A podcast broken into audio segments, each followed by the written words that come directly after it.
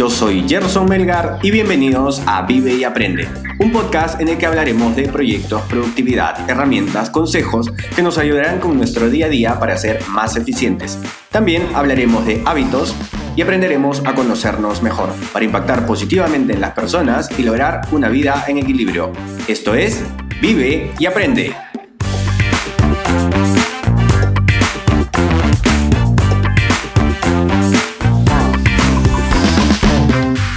Este es el episodio número 35 y hoy hablaremos de negociación y cómo la usamos en nuestro día a día.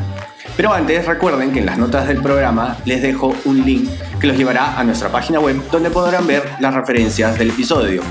O pueden ir directamente a yersonmelgar.com barra vive y aprende podcast, donde nos pueden dejar sus preguntas y sugerencias. También pueden seguirnos en nuestra cuenta de Instagram vive y aprende podcast. El día de hoy vamos a hablar con uno de nuestros invitados, el gran Chato Serna. ¿Cómo estás, Chato?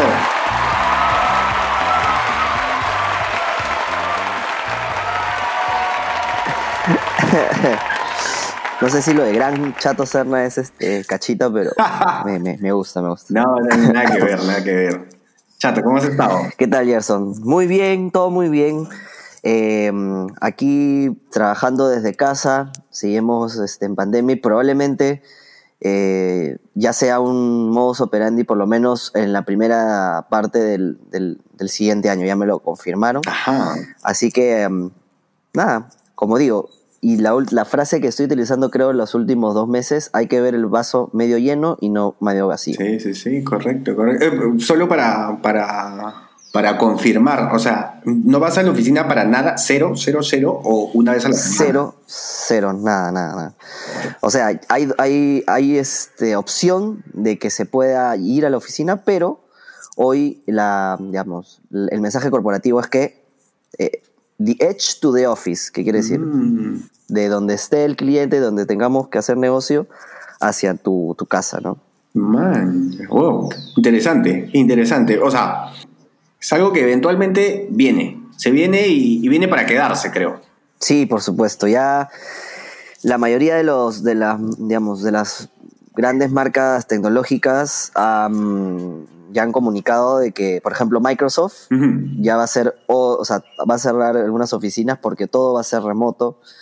Lo mismo ha pasado con algunas oficinas de, de, otras empresas de hardware, ¿no? Eh, y, ya se está, o sea, somos obviamente, como, como yo trabajo en tecnología, eh, digamos, lo que damos el ejemplo hacia las empresas, ¿no? Entonces, nosotros tenemos que, si nosotros estamos incentivando un poco a las empresas a este modelo, la idea es que nosotros seamos pues también un ejemplo de eso, ¿no? Sí, sí, sí. Hay implicancias, hay temas técnicos detrás, sí, pero eh, yo creo que se puede, ya, ya, está, ya es una realidad, ¿no? Ya no es un, un plan o un, un proyecto, sino es una realidad. Claro, claro. Oye, qué interesante. Qué, qué, bueno que, estén dando el ejemplo. De hecho, yo lo recuerdo en, Colombia, creo que una de, una de estas, una de, estas empresas, creo que tu competencia ya lo hacía. O sea, creo que Colombia tiene bastante más avanzado el tema de virtualización, el tema de home office. De hecho, creo que allá incluso tienen un beneficio para las empresas que dan home office eh, tienen algún beneficio tributario. Entonces ellos ya empujaban a eso, así que de repente, ojalá que eso se pueda replicar acá, ¿no? Lo que pasa es que hay dos lados. El lado de la empresa, más que, digamos, hay un, como dije, un mensaje corporativo, pero ya de cada país depende un poquito la, filosofía o la ideología de cada gerente o general o gerente de, de país. Y en Perú, lo, digamos, ha habido una cultura muy de, eh, de oficina y además por, por el, digamos, la, edad media en general de la oficina es bastante alta. Entonces, eso mm. siempre ha hecho que, que, la estructura sea un poquito no tan eh, innovadora, sino un poquito más clásica, ¿no?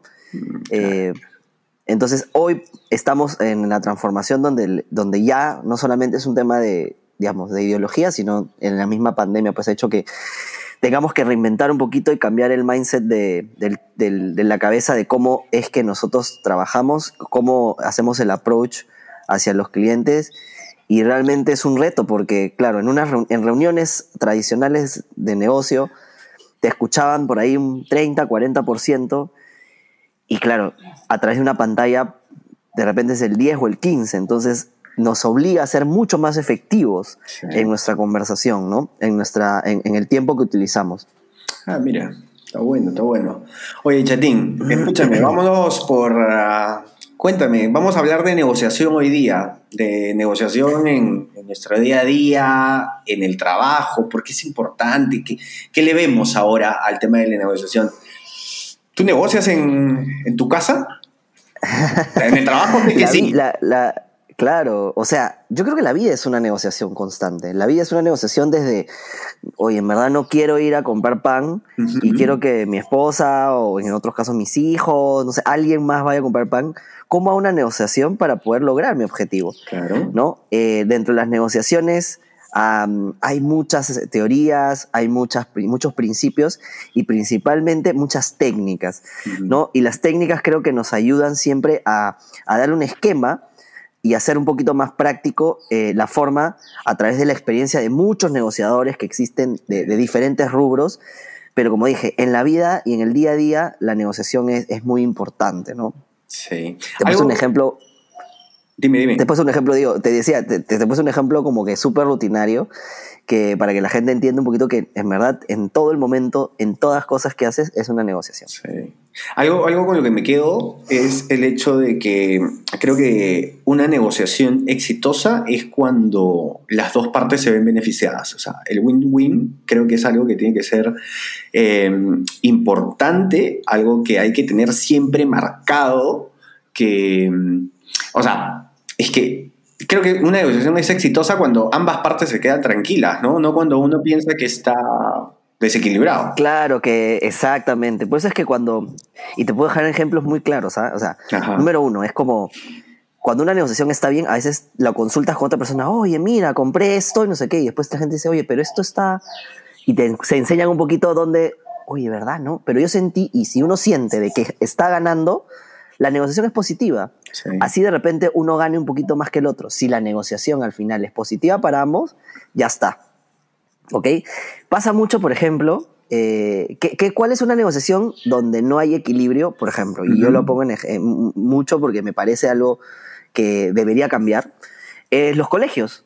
Ya. Los colegios, hoy todo el mundo dice, oye, los colegios son carísimos, te piden eh, matrícula, matrículas excesivamente caras, ¿no? Al contado, sin ningún tipo de beneficio. De facilidades.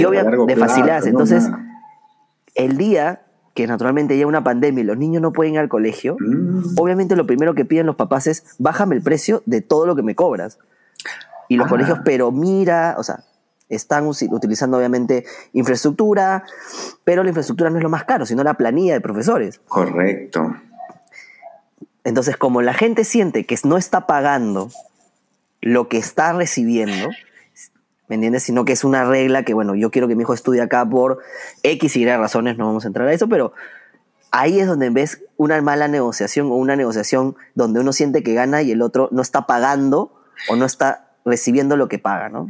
Sí, y lo que dices es muy cierto. O sea, tomando el ejemplo del tema de la educación, ¿no? O sea, yo siempre, yo he creído que la educación en el Perú está bastante sobrevaluada y la circunstancia lo ha demostrado así, ¿no? O sea, ha habido un cambio de un 30, de repente en crecimiento, estoy hablando de esta, fue una estadística hace dos meses, el 30% de, de estudiantes que estaban en el sistema privado han pasado al sistema que maneja el Estado. O sea, es un número grandísimo y una pérdida para los colegios privados acá en, Perú, ¿no? Para que se den cuenta de que, oye, escúchame, está siendo muy caro o el valor que le estás dando a tus clientes, entre comillas, ¿no? Por, alumnos, eh, está siendo, o sea, les estás cobrando más de lo que les estás dando, ¿no? Entonces tienes que reevaluar eso.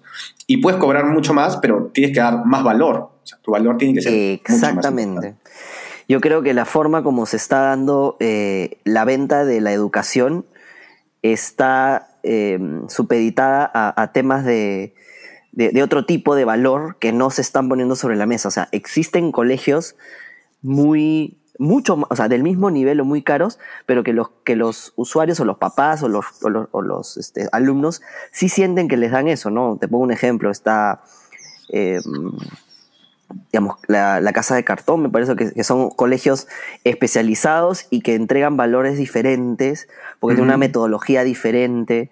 El Alep es otro colegio que también tiene una, visión mucho más disruptiva de la educación. Y obviamente, cuando un papá empieza a a revisar esto, te das cuenta y dices, oye, a mí me gusta esto. Entonces la gente va a pagarlo. Sí, sí, sí, Claramente. Em, y bueno, regresando al tema de negociaciones, este, para mí hay, hay, dos o tres componentes que tienen que haber. He ido a varios cursos de negociación y puedo, en, digamos, uno, número uno para mí tiene que haber estructura. O sea, si tú quieres ganar una negociación, número uno tienes que tener estructura. Tienes que para decir, exacto, tiene que haber estrategia detrás. Sí. Algunos le dicen, ah, pero oye, para comprar el pan no tengo que hacer estrategia. A ver, no tienes que hacer un plan pues escrito enorme en un papelógrafo, pero saber qué decir, a quién le vas a decir, con quién vas a negociar, cuál va a ser tu valor y eh, eh, eh, dónde y cuál, cuáles van a ser tus temas para ceder. ¿Ok? Número dos, el tema emocional. ¿no? Yo siempre que hablo con mi esposa, y empezamos a hablar y discutir y entra el tema emocional, yo le digo, desde, desde que entra el tema emocional en una negociación, tú ya perdiste. Ajá. O sea, porque el tema emocional hace que tú eh, pierdas el control de tu negociación o de tu estrategia.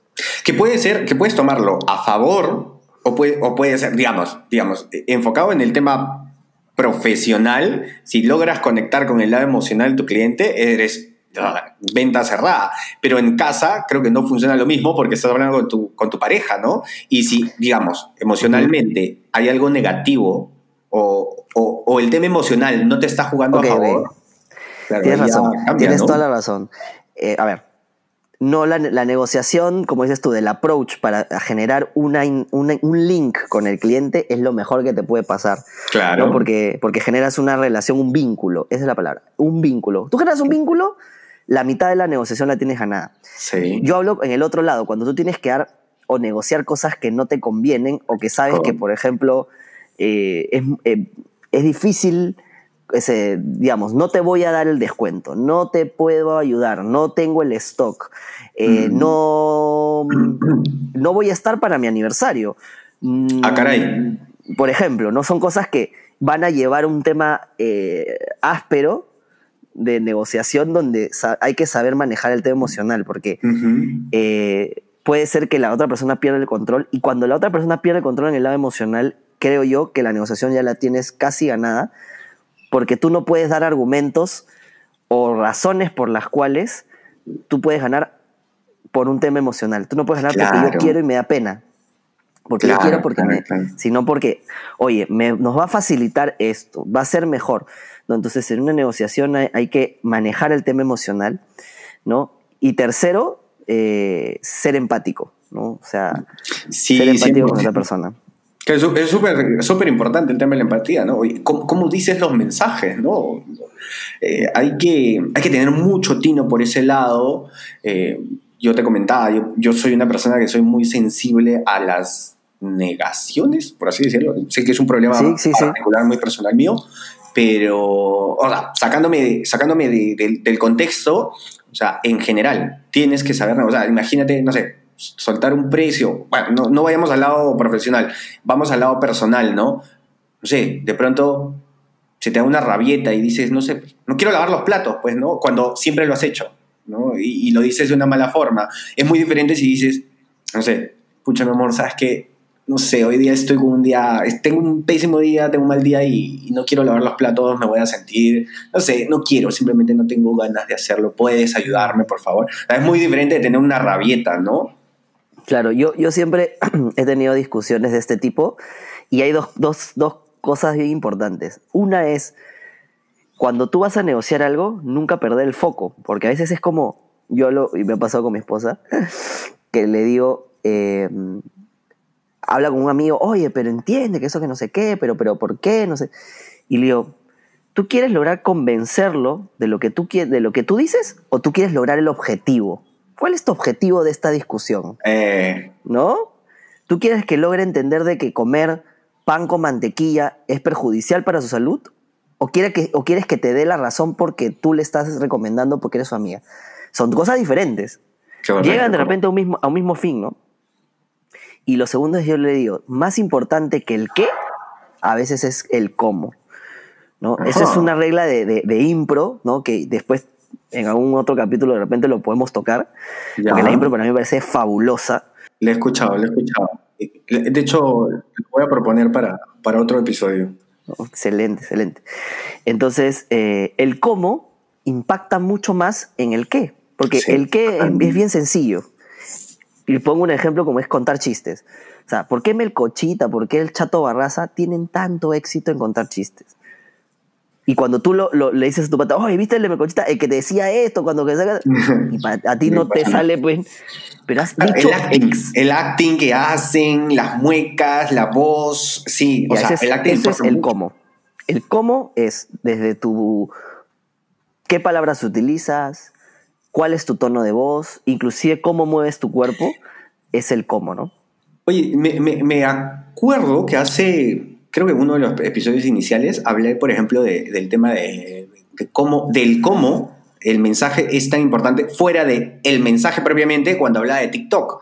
Por ejemplo, me pasó mucho de que eh, puedes ver, encontrar información y ver videos súper informativos en 20, 25 minutos de un video en YouTube, y TikTok, o sea, eh, la, gente que hace TikTok hoy en día te suelta el mensaje en 15 segundos y claro, importa el cómo, la, por la actitud que tiene y a veces hasta el tiempo, ¿no? O sea, es otro factor, es otro factor. Pero el cómo, o sea, la energía con la que te dicen, la energía con la que te comparten la información es como que, ok, sí, e, el tema de la empatía es muy importante dentro del tema de la negociación. Y, por eso creo que debería haber no solamente manuales de, de negociación, de cómo llevar una conversación, sino deberíamos tener un manual de las cosas que no se deben hacer en una negociación. Para mí es, clave, ¿no? Escúchame, me gusta eso. Vamos, porque es la segunda parte que queríamos tocar en este tema, ¿no? ¿Qué cosa no debemos hacer en la negociación? Em, ya vayamos al lado personal y vayamos al lado profesional. Quiero, quiero ir un poquito por ese lado. O sea, ¿qué, ¿Qué, qué, crees tú? O sea, yo lo llamaba, y creo que no sé si estoy equivocado o no, cuando me refería a tener ética en, en, las negociaciones, pero creo que acá nos vamos a mover un ratito, un poquito más al lado profesional. Eh, no sé cómo lo ves tú, Chato, pero a mí me pasa de que hay personas que tienen formas de llegar a ti que no son, desde mi punto de vista, las más idóneas, ¿no? O sea, hay cosas que creo no deberían ser. Me pasó hace, te, doy un ejemplo puntual, la semana, hace un, par de semanas, que me escribe una persona X que no conozco y me dice, eh, hola, ¿qué tal? ¿Cómo estás? Soy proveedor de tal cosa, eh, hago lo mismo que te puede dar tu, otro, el otro proveedor. Eh, si me das el precio que te da, lo puedo, puedo llegar a un precio mejor. Y fue como que, wow, ¡hala! Y desde, no sé, ¿Y cuántas reuniones, solo, que te interrumpa ahí, pero en ese paréntesis, ¿cuántas reuniones antes habías tenido antes de llegar a ese punto? Ah, claro, cero, ¿no? O sea, que venga de un día para otro, alguien que no conoce. Hola, ¿qué tal? ¿Cómo estás? Te quiero ofrecer mi producto, tú dame el precio que te ha dado el otro, yo te lo doy menos. Cero. Uf. O sea, Algo, algo que escuché mucho la otra semana es que creo que tanto en el tema de negociaciones, en la vida en general, tomando en cuenta el tema empático, uno cuando quiere lograr algo, tiene que, lo que decías, tener un plan para lograrlo. Eh, por ejemplo, o más, que, más, que, más que tener un plan y tener un, ejemplo, creo que es como que es como cuando enamoras a alguien. O sea, es imposible que tú llegues con Ana Karina, o sea, ¿cuántos años la has conocido y la has enamorado y le has mostrado muchas de las cosas para que le digas, oye, ¿sabes qué?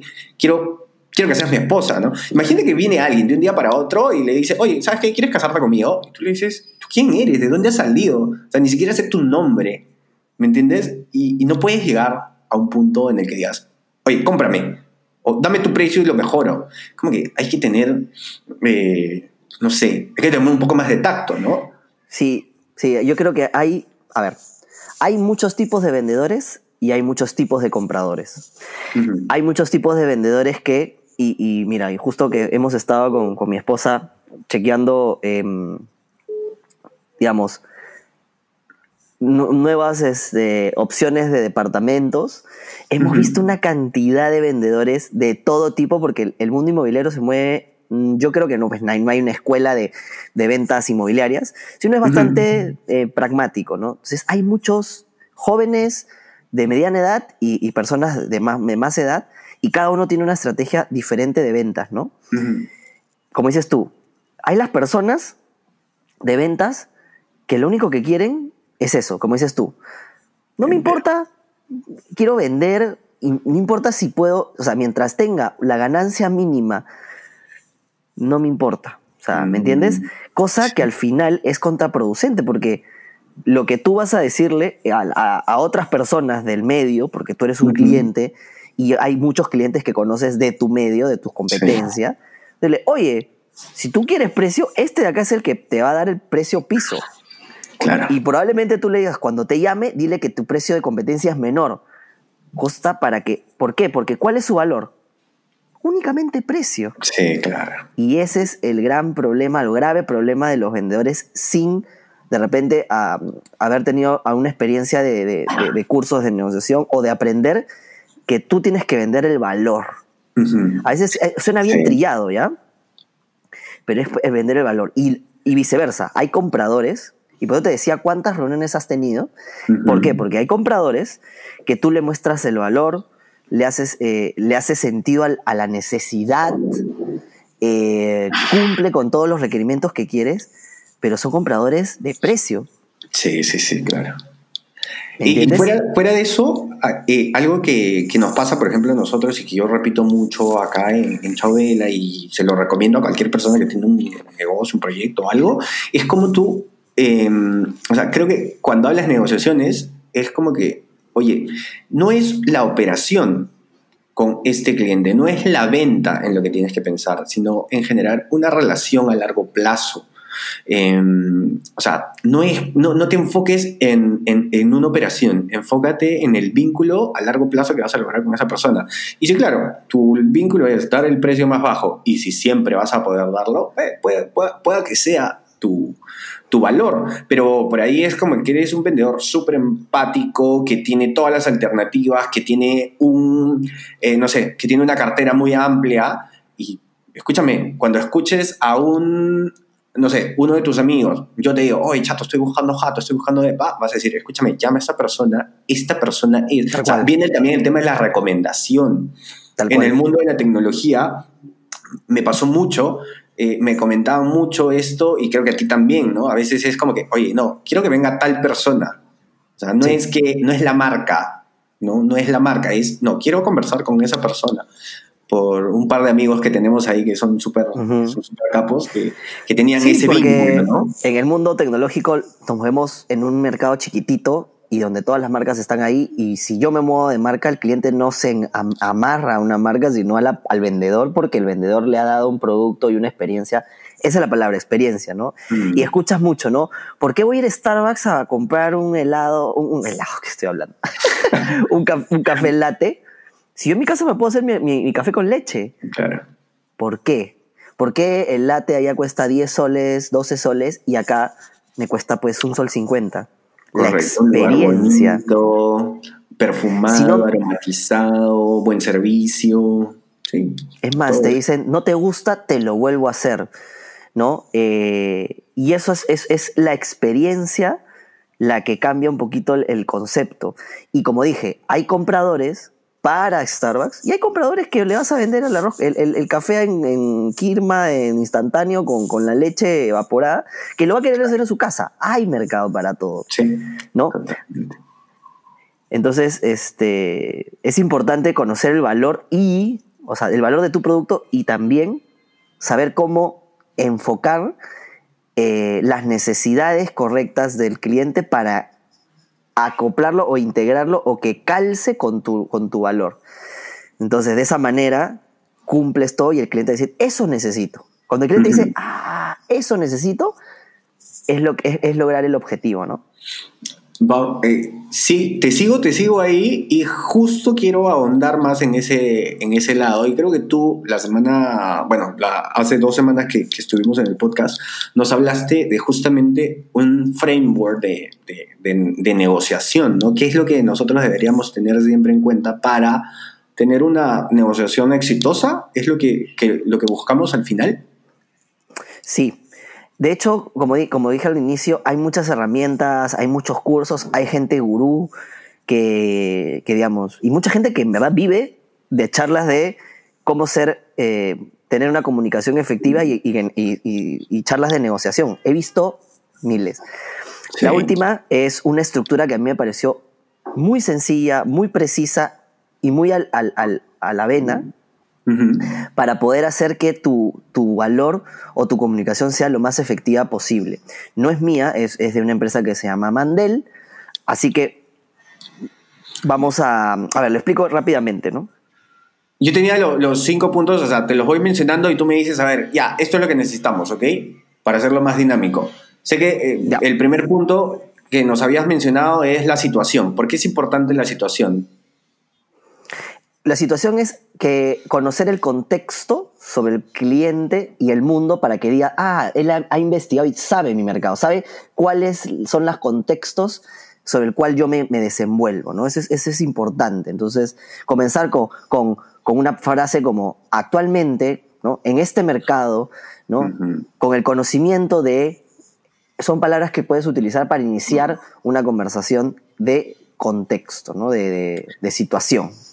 Correcto. Describir cuál, qué es lo que necesita. O sea, claro, no es como que describir el contexto, sino lo que necesita tu cliente en el contexto, entiendo. Correcto, así es. Y el siguiente es la complicación. Correcto. O sea, conocer cuál es el dolor del cliente, en qué, cuál es su necesidad, ¿no? O sea, por qué tú te estás reuniendo y cuál es realmente, eh, después de, de, escuchar obviamente, principalmente antes de llegar a abrir la puerta, hola señor cliente, y hacer esta estrategia que se llama el swipe, el swipe up, es escucharlo. Oh, ok, escuchar es muy importante. Entonces, luego de esa escucha, es decir, ok, yo he entendido que este es tu problema, ¿no? De todo el contexto, este es el problema o esta es la implicancia que tiene eh, dentro de tu negocio. Ok, o sea, entonces, teníamos situación, Después venimos con la complicación y ahora venimos con la implicación. Ah, sí, sí, sí, me confundí el término, perdón. Claro, eh, eh, la complicación es, este problema y la implica y complicación inicia con, sabemos que estos problemas se dan ¿no? dentro del mercado, conocemos que eh, estos son los problemas, tienes estos, estas dificultades, ¿no? Que se traducen para la implicación, ¿no? En qué mm. cuáles son las consecuencias de no hacer nada por estos por, estas, este, por estos problemas, que puede ser falta de venta, falta de competitividad, ¿no? reducción de este, aumentos de, costos, eh, menos competitividad en, a nivel de eficiencias de, la línea de, producción, no lo sé. Ok, y ahora vamos con el cuarto punto que es la posición. Los, el cuarto, quinto y sexto son muy importantes para tú decir o plantear cuál, es, cuál va a ser lo que el, el punto fuerte o el power para, mm, sobre tu producto o lo que tú haces. Entonces, nosotros recomendamos ¿no? Eh, tener un producto textil de buena calidad, confiable. Ahí estoy hablando de P, de posicionamiento, ¿no? Porque lo que estoy haciendo es decirle, yo recomiendo, según este contexto, esta, esta opción. Ahora, el, action, que, o, el, acting, o las acciones, que viene a ser el quinto punto, es yo lo involucro en mi conversación. Quiere decir, le digo, ponte a pensar o analicemos, ¿no? O, dime cuántas veces ha sucedido que has comprado, ¿no? Que, digamos, que mm, comprar productos de calidad te ha llevado a, a que puedas seguir haciéndolo y recomendarlo ¿no? Y cuánto tiempo o cuánta satisfacción te ha dado comprar un producto textil que te haya eh, generado mucho, mucho cariño con, o sea, que te, ha sentido, te haya hecho sentir bien, ¿no? o, que, o que sientes que estás a la moda, ¿no? Entonces, involucro y le hago pensar, o sea, ya no, ya no le hablo de mí, sino que, cómo tú estás viendo lo que yo te estoy ofreciendo, mi recomendación. ¿no? Eso en el quinto punto que es la En acción. el quinto, la acción, correcto. Y después pasamos al beneficio. al beneficio, que es con productos de calidad, eh, con, con- con un producto de confianza y que a un costo adecuado, a un costo ¿no? Competitivo. Esa es la palabra que se usa cuando no quieres decir precio bajo, porque la gente tiene una perspectiva de eso. Precio competitivo. competitivo. Me, me gusta ese, me gusta ese término. Me gusta ese Ojo, que lo hemos hecho así a la, a la volada, bueno, para, para darle una idea a, la- a las personas que nos están escuchando, pero podríamos inclusive hacerlo mucho más, más fino, ¿no? O sea, de hecho, todo lo, que, todo lo que tú me estás diciendo yo lo tengo apuntado y lo voy a poner ahí en la web para que puedan ver cada uno de los pasos, ¿no? Complicación, implicación, posición, acción, beneficio. Ay, no, me faltó el primero, que es la situación. Entonces, y les voy a poner una pequeña descripción de, de lo que nos has comentado, ¿no? Y por ahí un ejemplo, ¿no? Por ahí lo que podrían hacer cada uno, porque creo que esto al final lo que va a hacer es mostrarle a, al- al- a la persona, a las personas que están del otro lado o que quieren tener una negociación buena, decir, ok, tengo que tener estos requisitos para, tener, para lograr una negociación. Claro. Exitosa, Lo importante ¿no? de- de- del, del uso de esto es saber el tema y el concepto, ¿no? Que también es una forma de vender valor. De hecho, Entonces- ¿sabes lo que voy a hacer? Lo voy a dejar de tarea porque de hecho lo hemos hecho muy... muy A grosso eh, modo, sí. muy a grosso modo. Lo voy a dejar como, me lo dejo como un pendiente chato para en dos semanas cuando estemos, lo voy a, o sea, se lo voy a plantear a Kiara, lo voy a dejar, o sea, voy a hacer los seis pasos y el siguiente episodio te voy a decir, este es el side de Chao Vela con Kiara, que es, de- digamos, la, la que está, que es la cabeza, la que, la que está dentro de Chao Vela, la que sabe quién es su público, cuál es su problema, cuál es la necesidad, cuál es el contexto. Y la próxima semana, cuando empecemos el episodio, te lo voy a soltar y te voy a decir, ya, chato, mira, este es el side up que hemos armado de Chao Vela con Kiara.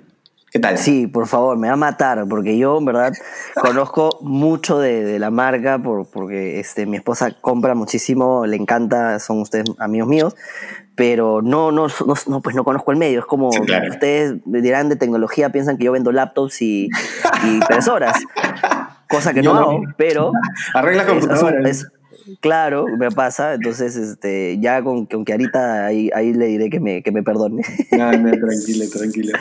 Oye, escúchame, este, bueno, entonces, ¿qué, qué nos llevamos a este episodio de las, de, de las negociaciones, chato? que es importante más el, digamos, tener una estrategia, tener claro que el cómo eh, es, es muy muy importante, más importante incluso que el, que el qué, y que hay que saber y hacer la lista de las no cosas que se deben hacer en negociación. ¿no?